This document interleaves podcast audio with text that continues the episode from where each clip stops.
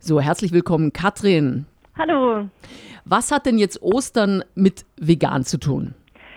Zu Ostern werden sehr viele Tiere geschlachtet, beziehungsweise es müssen sehr viele Tiere leiden. Es ist ein sehr blutiges Fest und darauf wollen wir aufmerksam machen. Zu Ostern wird sehr viel Lamm gegessen. Das sind Tierkinder. Und natürlich auch ganz viele Eier angemalt und versteckt. Eier sind ähm, auch Tierkinder. Es müssen die ganzen männlichen Küken geschreddert werden. Und das ist alles Dinge, über die wir aufklären wollen. Mhm. Also vegan ist ja eigentlich schon in der Gesellschaft angekommen. Also viele Supermärkte haben jetzt ein umfangreiches veganes Angebot, aber ist euch das jetzt noch nicht genug oder wo seht ihr jetzt noch einen weiteren Ansatz? Es ist uns nicht genug. Es geht uns ja nicht darum, dass wir wann immer wir wollen, vegane Produkte einkaufen können, sondern es geht uns darum, dass möglichst viele Menschen vegan leben. Wir wollen aufklären. Wir wollen zeigen, dass vegan lecker ist, dass es schmeckt und wir wollen die Hand reichen, einfach eine Umstellung ermöglichen und überhaupt auf mal einfach darauf aufmerksam machen. Mhm.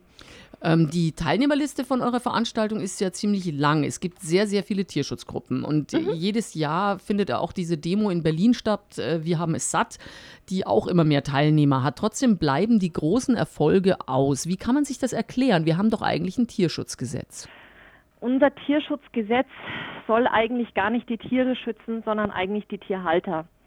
Also man muss sich das mal vorstellen, ähm, ein, ein, Betrieb, ein Massentierhaltungsbetrieb, ähm, quetscht eine gewisse Anzahl an, auf, an Hühnern auf einen Quadratmeter drauf.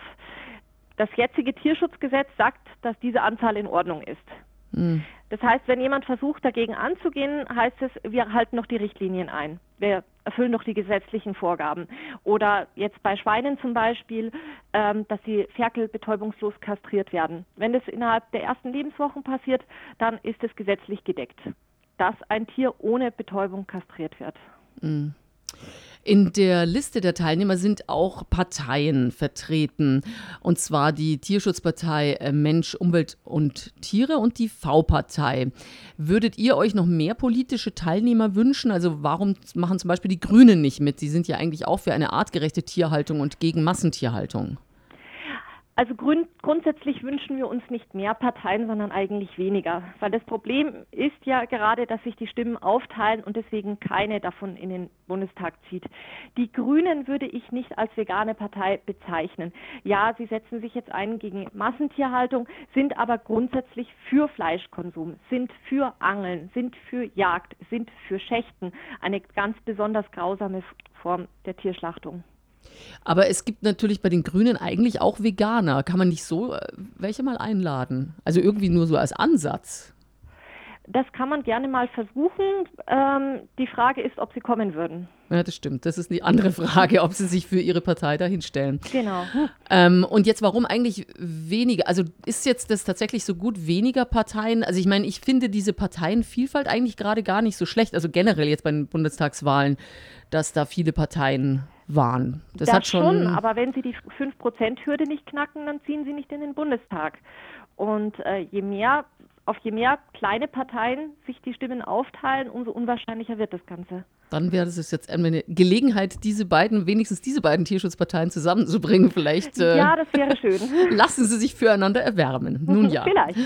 Tierschutz ist ja die eine Seite, Ernährung und Lifestyle auch die andere. Also ich kann mir vorstellen, so eine Lifestyle-betonte Frau, die nur gut aussehen will und auf ihre Figur achtet, hat eher weniger mit den Tierschützern zu tun und und halt umgekehrt, weil die Tierschützer jetzt mit hippem Lifestyle nicht so viel zu tun haben. Wie bekommt ihr diese beiden Seiten zusammen? Ich würde da gar nicht so in Schubladen denken.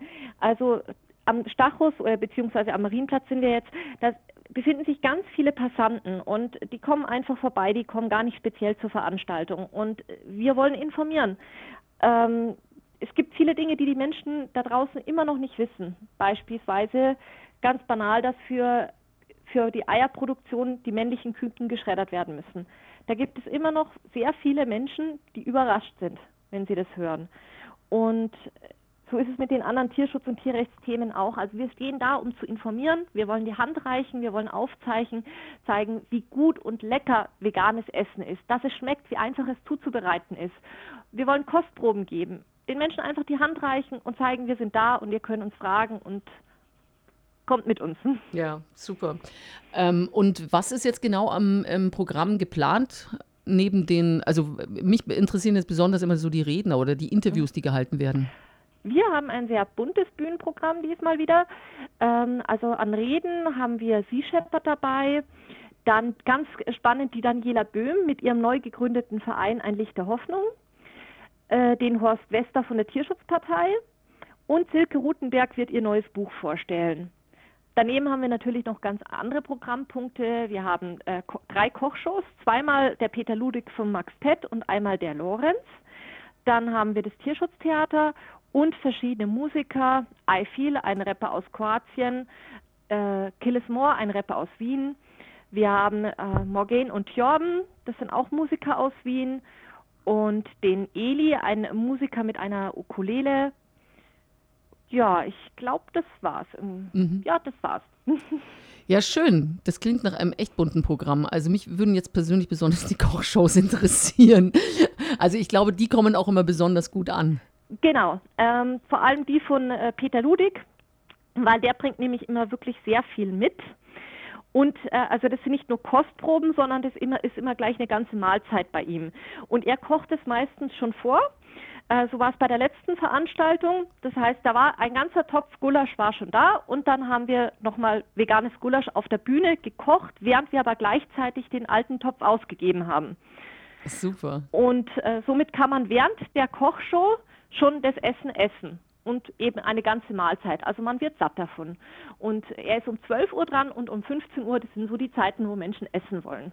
Ja, das stimmt. Aber eigentlich wollen sie immer essen. Also Essen kommt immer gut an, das fällt schon auf. Ja, super, dann wünsche ich viel Erfolg bei der Veranstaltung. Dankeschön. Und vielen Dank für das Gespräch. Ja, sehr gerne doch. Tschüss. Tschüss.